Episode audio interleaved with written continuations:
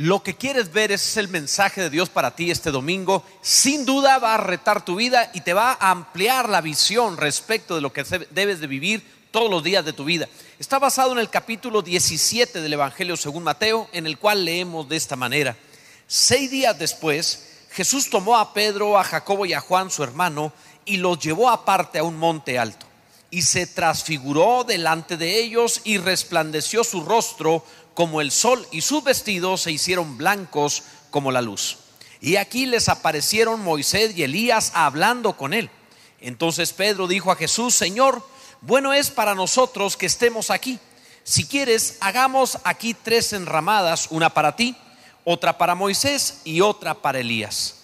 Mientras él aún hablaba, una nube de luz los cubrió y aquí una voz desde la nube que decía, este es mi Hijo amado en quien tengo complacencia, a él oíd.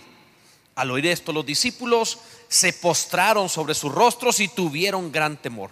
Entonces Jesús se acercó y los tocó y dijo, levantaos y no temáis. Y alzando ellos los ojos, a nadie vieron sino a Jesús solo. Sabes, en mi juventud recibí constantemente palabras proféticas. Toda mi juventud estuve sirviendo a Dios en la iglesia, entonces era común que alguien se acercara de parte de la iglesia, alguien, alguno de los miembros, a traerme una palabra profética y me decían cosas como Dios va a hacer grandes cosas contigo. Por supuesto que la primera vez que escuché esto me emocionó y, y hasta me quitó el sueño. Pero esta palabra empezó a repetirse demasiadas ocasiones.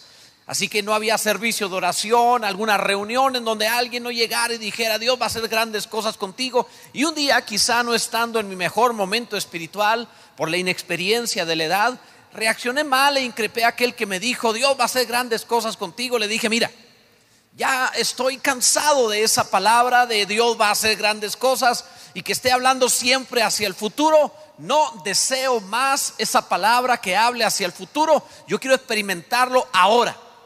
Quiero ver el reino de Dios manifestado en mi presente, vivir hacia el futuro. Estar esperando a ver cuándo va Dios a hacer algo, realmente es un tormento. La Biblia dice que la esperanza que tarda es tormento del alma. No me es agradable estar pensando hacia el futuro y constantemente oigo, ya no para mi persona, sino para otros, palabras proféticas que hablan acerca de lo que Dios hará. Y no es tan mal. Pero hoy traigo para ti una palabra de lo que Dios quiere hacer ya en tu vida. No porque no haya cosas en el futuro, sino porque el reino de los cielos debe manifestarse en tu vida ya. En esta porción de la palabra está en el contexto de un momento en el cual el Señor Jesús le dio una palabra a la multitud en el capítulo anterior, el último versículo, les da una palabra en el cual les habla acerca de que algunos de los que estarían ahí o de los que estaban en ese momento ahí no habrían de ver la muerte, no habrían de gustar la muerte antes de ver al Hijo del Hombre viniendo en su gloria. Obviamente esta palabra emocionó a muchos, porque algunos en vida habrían de experimentar el reino de Dios en la persona de Jesucristo mirando lo glorioso. Ahora, cuando alguno ve esta palabra de Mateo 16, 28, podríamos pensar que sucedió, porque el Señor no vino en su tiempo, no hubo la segunda venida. Algunos se confunden diciendo a qué se refiere, de qué se trata. Y la verdad es que todos los que estaban allí, ninguno de ellos vivió hasta la venida del Señor. Si mucho el apóstol Juan pudo experimentar el ver el Apocalipsis, pero los demás no, y aquí habló en plural. ¿A qué se refería el Señor? ¿Qué era lo que Jesús quería decirles con que algunos de los que estaban ahí no morirían antes de ver al Hijo del Hombre viniendo en su gloria? Cuál es la manifestación que ellos habrían de experimentar. De esto trata precisamente lo que leímos del capítulo 17. Es el cumplimiento de esas palabras. Les dice, seis días después, seis días después de haberles prometido que algunos no morirían sin ver a Cristo en gloria, seis días después Jesús tomó a Pedro, a Jacobo y a Juan su hermano, los llevó aparte un monte alto y se transfiguró delante de ellos, dice la palabra del Señor. Y ahí es donde entra nuestro mensaje por el cual te puedo decir de parte del Señor que tú estás llamado a ver ya la gloria del Señor manifestada en tu vida. Algunos de los que están escuchando este mensaje habrán de ver la gloria de Cristo manifestada ya en su vida. Bendito sea el nombre del Señor. Primero, Lo que quieres ver llegará esto es algo que debe suceder. El verso 1 que leímos habla de que apenas habían pasado seis días, no tenían que esperar mucho tiempo. No se trataba de algo hacia el futuro lejano, se trataba de algo que debían experimentar apenas en una semana. Y de esto estamos tratando. Cuando hablamos la palabra del Señor, no estamos en este momento trayendo una palabra como los profetas antiguos la lanzaban cientos de años hacia adelante, sino que estamos hablando de aquellas cosas que están cumpliéndose en nuestro tiempo. Jesús dijo, bienaventurados vosotros porque ahora están viendo lo que los profetas de antes habían anunciado, ustedes lo están recibiendo. Y ahora tanto tú como yo estamos experimentando lo que tantos profetas quisieron ver y nosotros lo vivimos, la presencia de Jesucristo en nuestros corazones, la experiencia de ser el cuerpo de Cristo. Esto es glorioso, bendito sea el nombre del Señor. Así que lo primero es que esto es real para nosotros ya. Ahora, para ver lo que quieres ver, tienes que aprender a hacer lo que ellos hicieron. Se separaron del mundo y subieron a un monte alto. No fueron con todos fueron solo tres junto con Jesús o siguieron a Jesús a las alturas. No puedes alcanzar esta clase de manifestación, el ver la gloria de Dios, si permaneces abajo con la multitud. Tienes que atreverte a subir, a ir más alto. No eres una serpiente para arrastrarte, eres un águila para volar, tienes que estar en la altura. Tienes que estar en los lugares altos, tienes que estar eh, elevando tu vida espiritual constantemente para ver lo que quieres ver realmente, experimentar la gloria de Dios. Tienes que separarte de lo mundanal y acercarte a aquellos, Pedro, Jacobo, Juan, aquellos que también desean ver la gloria del Señor, la iglesia de Dios, personas capaces de buscar las alturas, bendito sea Dios. Permíteme explicarlo de otra manera. El pueblo de Israel duró cinco años para conquistar la tierra prometida. Tenían cientos de años desde Abraham. Estamos hablando que habían pasado ya 500 años esperando una promesa. Y pasaron solo cinco años, escucha, 500 años la promesa, cinco años para conquistarla. Créeme que todo aquello en lo cual, humana, terrenalmente hablando, le dedicaras cinco años en tu vida cinco años para eh, tocar un instrumento, cinco años para aprender una disciplina, cinco años para una carrera, a todo lo que asiduamente le dediques en tu vida, cinco años, vas a dominarlo en cierto grado. Sea lo que sea, seas virtuoso o no, podrás hacerlo. Pues bien, el pueblo de Israel duró cinco años para conquistar lo que por 500 años solo era una promesa. ¿Por qué seguir viviendo para el futuro? ¿Por qué seguir esperando a ver cuándo? Si hoy te pones de acuerdo con Dios y le crees al Señor, ¿por qué no empezar ahora tu conquista? La conquista de la tierra prometida. Lo que a alguien le lleva 500 te puede llevar 5. Lo que a alguien le duró 5 años te puede llevar solo 5 días. Hazlo ahora en el nombre de Jesús porque puedes en el nombre de Cristo, con la presencia del Señor, en el Espíritu de Dios, experimentar ahora la gloria de Dios. Solo te atrévete a alturas. Solo te atrévete a lo mejor. Solo atrévete a inconformarte. Solo atrévete a acercarte a donde Dios se manifiesta la gloria de Dios. Y esto nos lleva a lo segundo. Lo que quieres ver es la gloria de Dios. Detrás de todo lo que anhelas, detrás de todo lo que deseas, detrás de todo aquello que te llama la atención, la realidad es que lo que hay detrás de eso, la suma de tus necesidades y la suma de tus anhelos, en realidad es la gloria de Dios. Eso es lo que anhelamos. El verso 2 dice que Jesús se transfiguró delante de ellos, resplandeció su rostro como el sol y sus vestidos se hicieron blancos como la luz. Supieron quién era Cristo. Todo el tiempo que habían pasado con él, habían visto a Jesús vestido de carne. La carne es opaca, los vestidos son opacos. La gloria de Jesús que estaba dentro no salía había algo, la, la carne y las ropas opacaban, hasta que Él quiso mostrar su gloria. Y entonces manifestó la luz, la gloria que había en su interior y pudo traspasar la carne. Te hablo de esto porque algo semejante está sucediendo en nosotros. El cuerpo de Cristo en su momento soltó la gloria que había en su interior y ahora el cuerpo de Cristo que somos la iglesia podemos sentirnos opacados esa gloria por la carne y por las necesidades de este mundo, las ropas, puede, puede parecer opaco y que no brota, que no brilla la gloria de Dios. Pero si quieres ver la gloria de Dios, es el momento para dejar salir de tu interior la luz de Dios, la gloria de Dios, la presencia de Dios y hacer que brille y que los demás sepan que no eres solo carne, hay gloria de Dios dentro de ti, Jesús vive dentro de ti, la presencia de Dios está dentro de ti, la gloria de Dios, la Biblia dice que Jesús es la gloria de Dios invisible, por tanto, esa gloria está morando en tu interior, brote de ti, sube a lo alto por la fe y haz que brote esa gloria en el nombre de Jesús. De eso te estoy hablando, gloria a Dios. Mira, te lo explico así simple. Una pequeña luz podría ser que a lo mejor el lobo, la oreja, el cartílago se transparente con una pequeña luz. No se necesita mucho para eso. Pero para poder ver los huesos, el interior, los, los órganos internos, se necesitan rayos X, se necesita algo más potente. Pues debes saber que para que la gloria de Dios brote de tu interior, no es una pequeña lucecita de pequeña vida cristiana. Te estoy invitando a una gloriosa vida cristiana que haga brotar de tu interior la gloria que Él ha puesto. No es una lucecita, vosotros sois la luz del mundo. Y dijo Jesús, una luz no se pone debajo, se pone encima, en las alturas, para que alumbre a todos. Gloria al nombre de Jesús. Dios es bueno. En tercer lugar, lo que quieres ver tiene cumplimiento. Es algo que debe suceder ya. El verso 3 dice, he aquí les aparecieron Moisés y Elías hablando con él. Cuando la gloria de Cristo se manifestó, cumpliendo la palabra que les había dado, cuando esta gloria se manifestó, se aparecieron juntamente con él Moisés y Elías.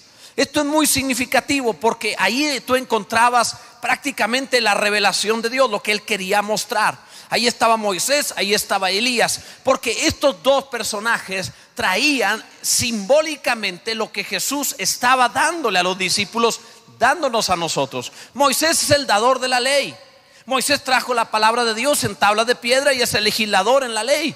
Pero Jesús vino a traer no palabra en, tabla de piedra, Jesús vino a escribir la palabra de Dios en nuestros corazones. Bendito sea Dios. También Elías traía una unción que abría el cielo y hacía descender fuego, hacía descender lluvia. Era una unción que abría el cielo. De la misma manera, Jesús es cielos abiertos para ti. La idea de presentarse Jesús en esta gloria con Elías y Moisés era decirte a ti, todo aquello que habló Moisés y todo aquello que esperaba Elías es Jesucristo. Si tú deseas realmente la palabra de Dios escrita en tu interior, revelada del cielo, con cielos abiertos, donde tú camines, las cosas sucedan y Dios cumpla su palabra, lo que tú necesitas es a Jesucristo. Bendito sea el nombre de Jesús. Esto no es ligero, esto es maravilloso.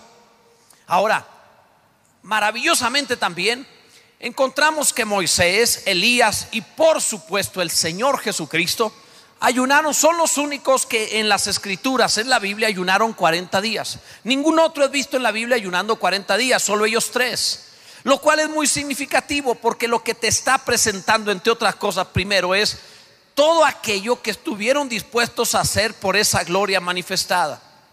Elías eh, oró de esa forma para abrir los cielos clamó de esa manera, ayunó de esa manera para abrir los cielos. Moisés para recibir la palabra. Yo te pregunto, ¿qué estás dispuesto a hacer tú?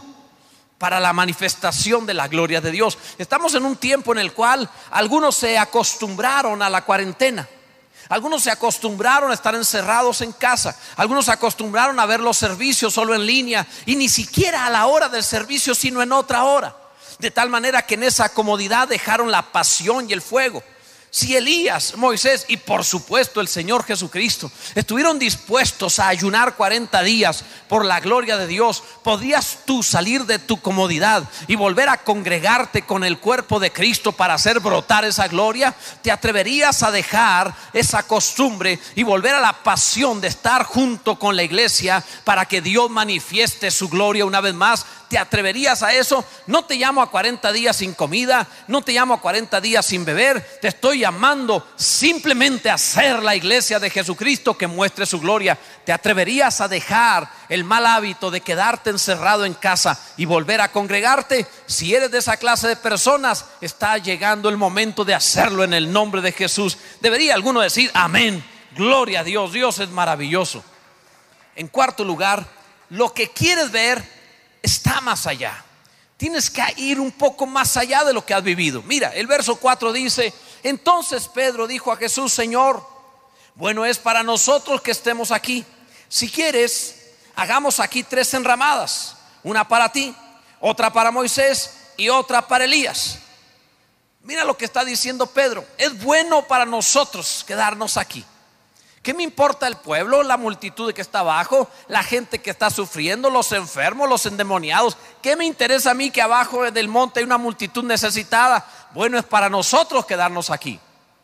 Y ese es uno de los problemas de aquellos que están teniendo un buen tiempo. Estoy bien, ¿qué me interesa el resto? Ese no es el pensamiento correcto. Debes saber que Pedro es el campeón de los tropiezos, el campeón de las metidas de pata el que constantemente se equivoca y en esta se equivocó a lo grande. Primero por su falta de compasión, por su egoísmo de decir, mientras yo esté bien, ¿qué me importa el resto?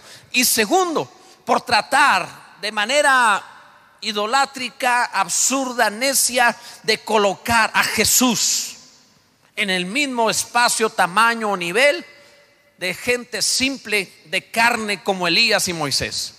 En esto es un error terrible. Está diciendo, hagamos tres enramadas, tres tiendas de campaña con ramas y nos quedamos aquí. Una para ti, otra para Elías, otra para Moisés, como si estuvieran en la misma clasificación. Tuvo la, la actitud del primer monje de la historia. Me aparto de todos porque voy a estar con Dios, pero no vuelvo a ayudarle a nadie, no vuelvo a tener compasión de nadie. Y además, mira lo que está haciendo, está poniéndolo en un nivel menor. Es que, mira, primero que nada es fácil para cualquiera buscar más el monte la transfiguración que el de la cruz. Por supuesto, lo entiendo. Pero lo otro de colocarlos en el mismo nivel, en el mismo lugar, es terrible. Es como si un rey enviara una carta a la doncella que ama y la doncella se enamorara del mensajero. ¿Quién es Elías? ¿Quién es Moisés? Comparados con el incomparable Jesús. ¿Quién es el hombre para compararlo con el Creador? ¿Quiénes Moisés y Elías son absolutamente nada. Y en esto hay un terrible error de los seres humanos cuando tratan de ver su ayuda en el brazo de carne y no en la gloria de Dios. Si quieres ver la gloria de Dios, esta gloria proviene de Jesús. Bendito sea Dios. Lo cual nos lleva a esto, el siguiente punto. Lo que quieres ver solo está en Jesús. El verso 5 dice, mientras él aún hablaba, una nube de luz los cubrió y he aquí una voz desde la nube que decía, este, dijo el Padre, este es mi Hijo amado, Jesús, en quien tengo complacencia a él oíd. El Padre tuvo que intervenir y, quitar el error garrafal de Pedro y los demás discípulos. Tuvo que intervenir. Primero los cubrió una nube, su gloria. No me imagino una nube de tinieblas. No me imagino una nube de oscuridad. Cuando tú ves la nube de Dios en la Biblia se refiere a la gloria de Dios. Es decir, la nube de gloria como en el Éxodo, como la chequina, como cuando Dios se manifestaba en el tabernáculo, esa clase de nube. Y esto me habla de algo maravilloso de parte de Dios. Qué glorioso Dios.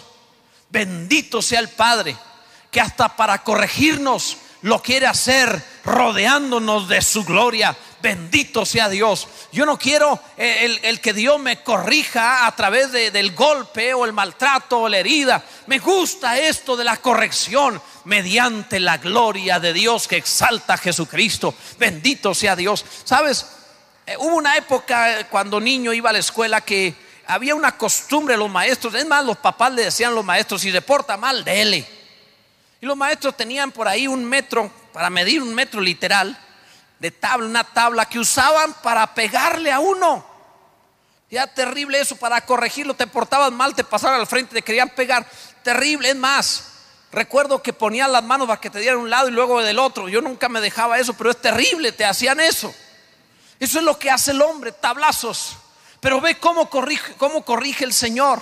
La forma como corrigió aquí fue con una ternura, con un amor, con una compasión. No porque no sea temible, porque ellos tuvieron gran temor, sino porque expresó su amor hacia ellos cuando Cristo está presente. La gracia y la bondad del Padre están presentes. Así que el Padre de inmediato vino a traer bendición ahí. Al cubrirlo de esa forma dejó en claro que su Hijo amado Jesús es a quien debe escucharse. Me gusta esto, los cubrió. La complacencia de todo lo que puedes encontrar en Dios está en Jesús, no en Moisés, no en Elías.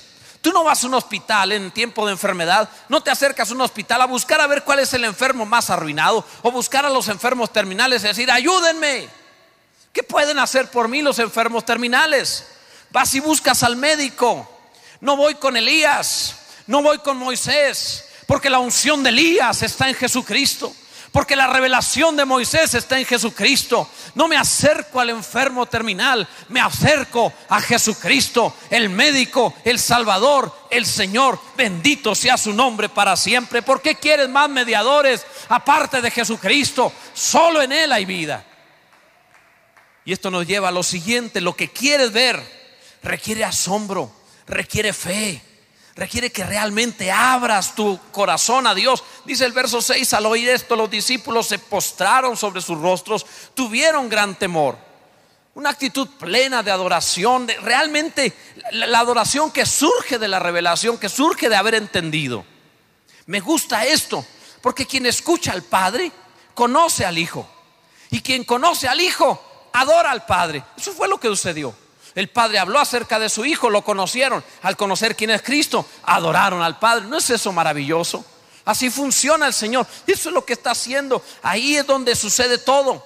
Se pierde toda arrogancia como Pablo cuando vio al Señor y cayó a tierra. ¿Quién eres, Señor? ¿Qué quieres que yo haga? Se pierde toda aquella eh, fortaleza en la carne como Daniel cuando dice la palabra que vio al Señor y perdió su fuerza y cayó también. Se pierde toda aquella actitud humana de mantenerse en pie como Juan cuando vio al Señor y se caí como muerto a sus pies. Empiezas a adorarle. Empieza a suceder en nosotros como cuando Moisés que quería ver la gloria de Dios fue escondido en la hendidura de la peña. Cuando ve la gloria de Dios necesita ser escondido ante tal majestad. Bendito sea Dios. De lo que te estoy hablando es que el Señor desea hoy no darte una explicación, no darte una doctrina, no darte otra teoría. Mira, el sacerdote no explicaba que era la chequina, el sacerdote adoraba a Dios por su gloria. Dios lo que desea darte no es una explicación, es una experiencia.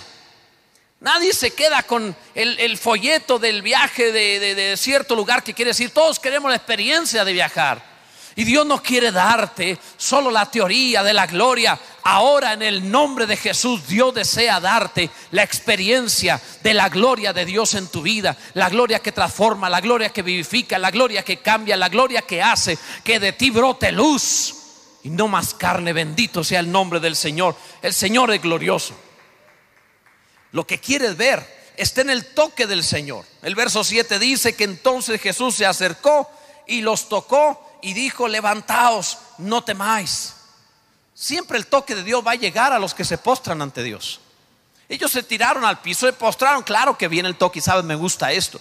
No solamente vino a tocar a Pedro, que fue el que habló, o no vino a tocar a Juan, que se quedó callado. El Señor tocó a los tres, así que tuvo que pasar con uno y luego con el otro y luego con el otro. No tiene tres manos, tuvo que ir uno por uno a tocarlos, lo cual me muestra que el toque es personal que Dios realmente desea tocarte a ti. Que Dios, mira, mira la maravilla. Dios los tocó y habló. Siempre su aliento va a seguir, la palabra va a seguir al toque de Dios. Dios realmente desea, o el toque va a seguir a su palabra. Dios realmente desea tocar tu vida, darte su palabra. Este es el momento de sentir el toque de Dios en tu corazón, sentir el toque de Dios en tu vida, sentir que las cosas cambian. No estoy hablando de un sentimiento subjetivo, no te estoy hablando acerca de una simulación o que te sientas como simplemente presionado a, no, no, no, no estoy hablando de emociones, estoy hablando del toque genuino del cielo sobre tu vida, el toque que cambia, que transforma, que te hace glorioso. Yo no quiero ver la gloria afuera, quiero que salga de adentro como salió en Jesús. Ahora somos el cuerpo de Cristo. Lo tocó. Bendito sea Dios. Esto me presenta algo maravilloso de parte de Dios. Te lo voy a explicar de una manera sencilla. Me gustan los ejemplos. Si tú vas a un supermercado, no llegas y te quedas en la puerta a ver cómo está todo sin entrar. Tú entras. Para eso vas. Necesitas cosas que están adentro. Siempre lo hacemos así, a donde quiera que vayamos. Si tú vas a un cine, no te quedas a ver por fuera, ves solo cartelera, pero te metes, quieres experimentar lo que está pasando allá adentro, es lo normal. Nadie va al banco para ver cómo está por fuera, aunque haga fila, lo que quieres es entrar. Y puedes esperar mucho ahí hasta que entres, porque de lo que se trata es participar de lo que vas a hacer adentro. Nosotros no queremos ver el reino de Dios como espectadores. No queremos verlo por fuera y decir, ah, un día Dios se manifestó con Moisés.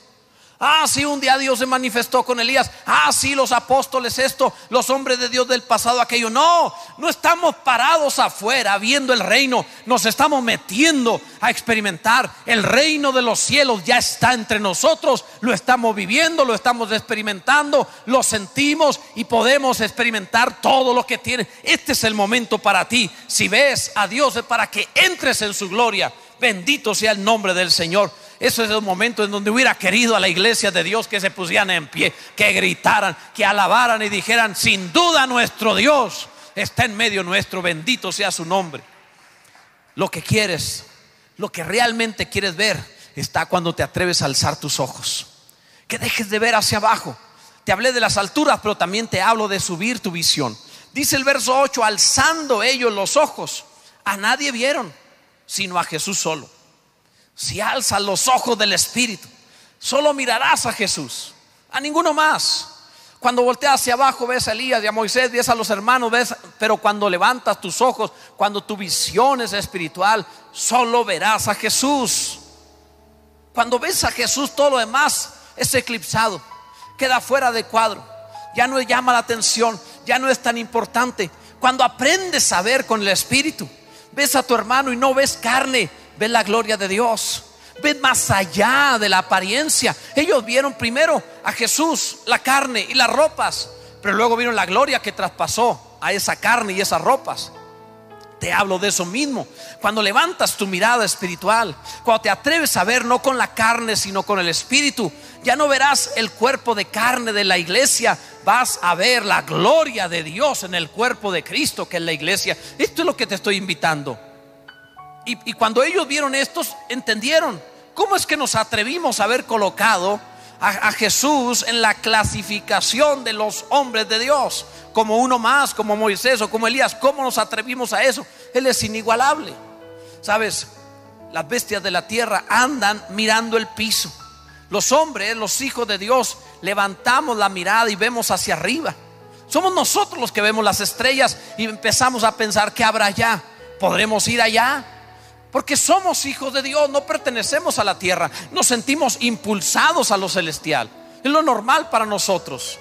Seguir mirando la carne, seguir mirando lo terrenal, es vida de bestias.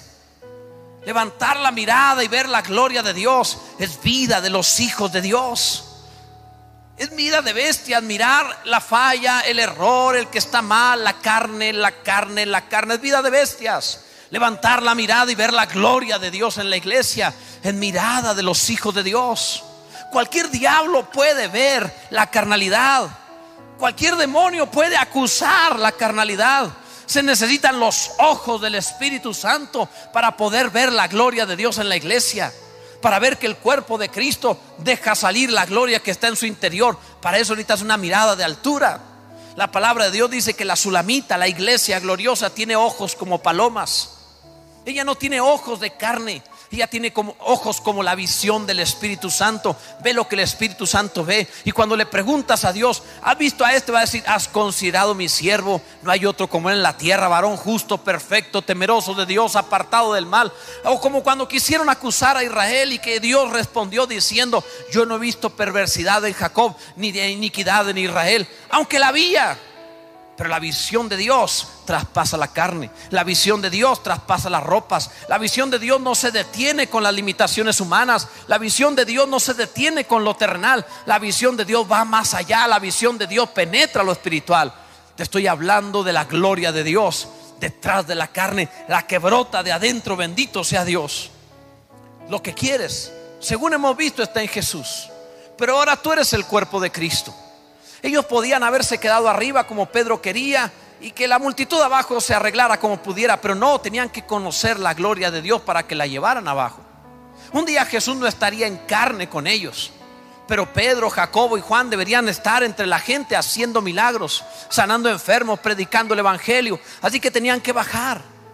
Y te invito a ti que te has estado encerrado por la cuarentena, que no has salido, que te has dedicado a cubrir la boca y con esto cubrir el mensaje del Evangelio. Te hablo a ti para que quites eso. No estoy hablando terrenalmente, te estoy hablando espiritualmente. Te estoy diciendo que es el momento que haga brotar la gloria de Dios de ti, que desciendas a las multitudes, hagas discípulos, hagas el bien, toque la vida de alguien más, estés haciendo lo debido. La gloria de Dios está en ti. Bendito sea Dios.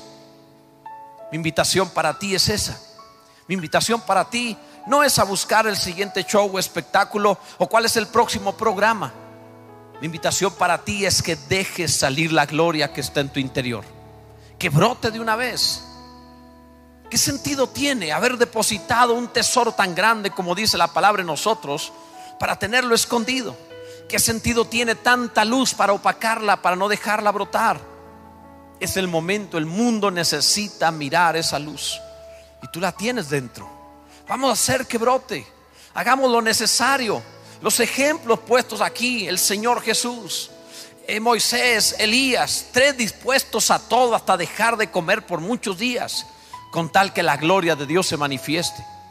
Solo te pido de parte de Dios ahora que está terminando cuarentena, si lo estás viendo esta transmisión en este momento, en el momento en el cual se transmite por primera vez este domingo, si no estás viendo una repetición y este es el momento donde tú oyes esto, sabrás que queda poco tiempo para llegar a congregarnos una vez más. Cuando ese día llegue, tendrás que tener realmente pasión. Querrás salir la gloria de ti y vendrás, te levantarás y vendrás y tendrás que hacer fila y te amontonarás entre muchos otros que quieren más de la gloria de Dios. Porque el cuerpo de Cristo tiene demasiada luz para tenerla escondida en sus hogares. Es el momento de que tú reacciones a ello.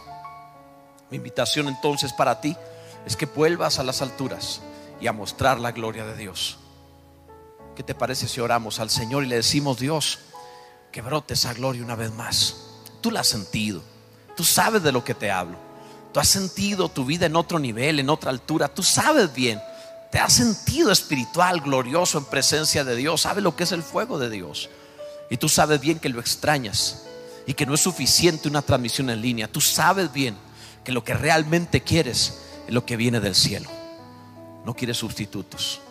Quieres la gloria de Dios fluyendo a través tuyo. Dile a Dios, Señor Quiero que esa gloria brote una vez más. Que la presencia del Espíritu Santo que has puesto en mí esté fluyendo y se vuelva tan impetuosa, tan gloriosa, tan fuerte, que nos saque de todo letargo, que nos quite de toda indiferencia. Y que nos vuelva a congregar y aún en mucho más número por los que llevaremos a conocerte.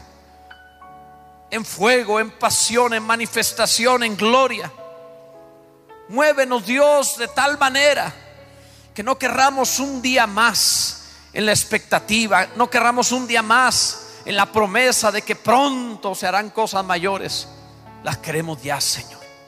Ya en el nombre de Jesús. Cuenta conmigo, Dios, para mostrar tu gloria.